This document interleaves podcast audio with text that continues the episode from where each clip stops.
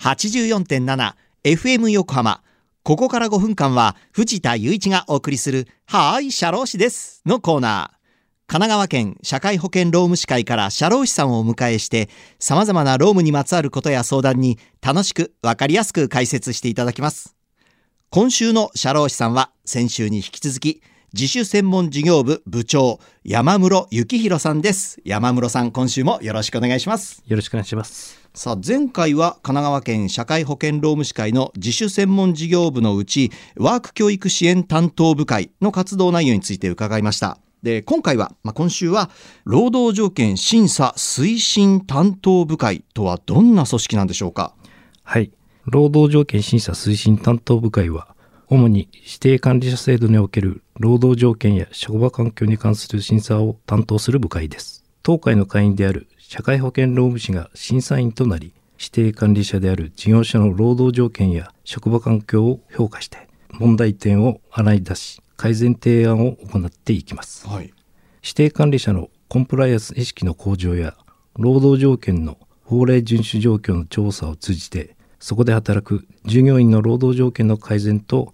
職場環境の向上を促進します。本格的に始まった平成26年以降、海老名市や厚木市、今年度からは秦野市も実施させていただいております。はい。でこの指定管理者制度とはどのような制度なんでしょうか？指定管理者制度というのは、県や市、町などの運動公園や文化会館などの施設管理、運営を民間の事業所が行う制度です。この制度は効率的な事業運営を実現し、市民が安全な環境で施設を利用でき、質の高い市民サービスを提供することを最も重要な課題としています。はい、指定管理者は市民と直接関わるため、その職場環境というのが市民サービスに直接影響を与えます。はい、運動公園、まあ、公園なんかでやっぱり耳にしますね、この指定管理者制度ですね。で、ねえー、ではあ、労働条件審査では、まあ、どのような審査をするんでしょうか、まあ、あと期待できる効果というのはどういうものなんでしょうか。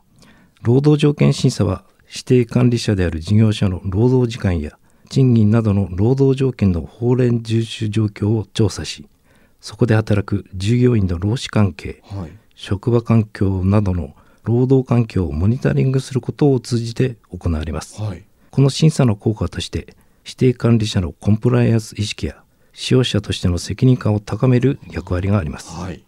さらに職場環境を改善することによって指定管理業務に携わる労働者のモチベーションの向上を促し市民サービスの向上につながります。これ職場環境の改善とかコンプライアンスの意識の向上など、まあ、大きな効果があるということなんですね。そうですね。この審査は決して法令違反の荒探しではなく、はい、市民サービスの向上が前提となっています、はい、市民の方々に直接影響のある公共サービスの質を向上させるための重要な手段と考えており、はい、また指定管理者である事業所で働く労働者の方々の労働環境の改善にも貢献しているものと自負しております。そこで働く人たちのこう労働環境の、ね、改善もプラスにそしてそこを利用する市民のみんなも気持ちよく使えてということでね大事なポイントっていうことですね。わかりました、えー、リスナーの皆さんいかがだったでしょうか？はい、社労士です。では、皆さんからのメールもお待ちしています。社労士さんに聞いてみたいことや、このコーナーへの感想もお待ちしています。メッセージをご紹介した方には、はい、社労士です。オリジナルステッカーとオリジナルエコバッグをセットにしてプレゼントいたします。メールアドレスは、sharoshi、社労士、アットマーク、fm 横浜 .jp、社労士、アットマーク、fm 横浜 .jp まで。また、この番組のポッドキャストもアップされています。FM 横浜のポッドキャストのページや、神奈川県社会保険労務士会のホームページからも飛べますので、ぜひ聞いてみてください。第1回からバックナンバーとして聞くことができますよ。さて、そろそろお別れの時間です。ここまでのお相手は藤田雄一と山室幸宏でした。この後は再び竹末しおりさんのテイクユアタイムでお楽しみください。それでは、はーい、シャロー氏です。また来週の日曜日午後2時30分にお会いしましょう。